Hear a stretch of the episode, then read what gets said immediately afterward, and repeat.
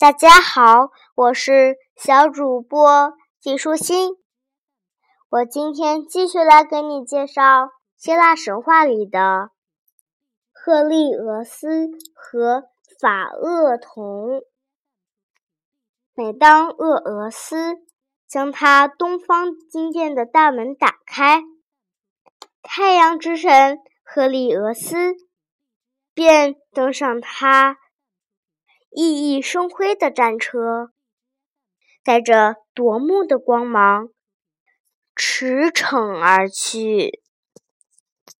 他的光芒照亮了辽阔的天空，他是如此的耀眼。除了众神之外，任何直视他的人眼睛都会瞎掉。他的头被炫目的光芒环绕，他的战车炽烈如熊熊火焰。赫利俄斯用他有力的手夹着他那四匹烈马，沿着。天庭的穹顶，一路往上奔驰。那条道路陡峻狭窄，几匹战马也桀骜不驯。赫利俄斯却能把他们驾驶得很棒。正午时分，他停在天空正中，环顾四隅。任何事物都无法逃脱他犀利的目光。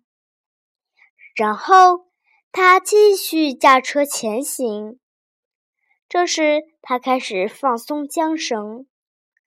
战车们远远地看见西方那闪闪发亮的夜宫，急切地盼着回到他们的马厩里去，便顺着下坡的道路。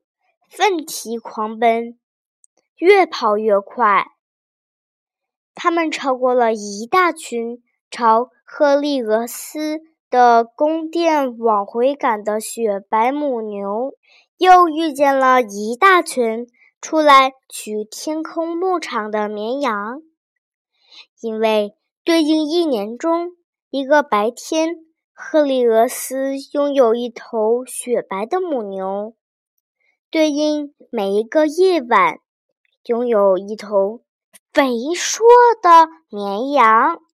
当赫利俄斯和他气喘吁吁的战马到达宫殿时，地上的影子变得很长。暮色四合，他的五个女儿，也就是赫利安德斯们，在。等候着他们。他们帮疲惫的战马解下套具，放他们去大海里洗个凉水澡，然后战马们回到马厩休息。夜幕下，赫利俄斯和战马一道登上一艘金色舰船，开始朝。世界的另一端进发，他们要回到他在东方的宫殿，因为海上的路程比天空中的路程要近得多，所以他在开始又一天的征程之前，还有时间在晨宫中休歇一下。赫利俄斯有一个儿子，名叫法厄同。法厄同是个凡人，他为自己光芒照人的父亲感到十分的骄傲。有一天，当赫利俄斯正准备出发，开始他每天穿越。天空的征程时，法厄同来到了他的面前，央求他满足自己最大的一个心愿。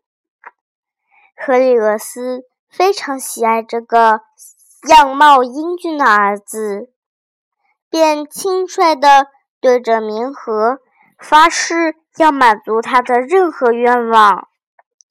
但是，当法厄同说出他心中的愿望时，他便极其后悔自己所立下的誓言了，因为法厄同也要驾驭一天他的战车，而赫利俄斯深知，除了他自己以外，没有人能驾驭得了那几匹烈马，所以。他极力劝说儿子改变心愿，却没有用。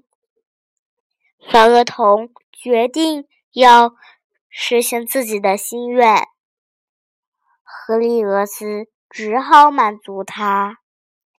他心情沉重地把自己金色的光环戴到儿子的头上，在他的身上。抹了一层圣油，让他抵御得住战车发出的灼热能量。他想要提醒儿子要稳稳地跑在天道中央，但是根本就没有时间说，因为宫殿的大门已经打开，马儿也要。昂首奋蹄，要出发啦！法厄同跳上战车，抓住缰绳，马儿便冲了出去。起初一切都还好，法厄同骄傲地站在熠熠生辉的战车上，但是那几匹烈马很快就察觉出把握缰绳的是个。尚不老练的新手，于是他们开始偏离天庭的道路，从道路的两旁潜藏的危险的星座边擦身而过。那些天庭动物被激怒了，金牛冲了过来，狮子发出吼叫。蝎子亮出了含有剧毒的尾巴，马儿受到惊吓，差点把法厄同从战车里抛出去。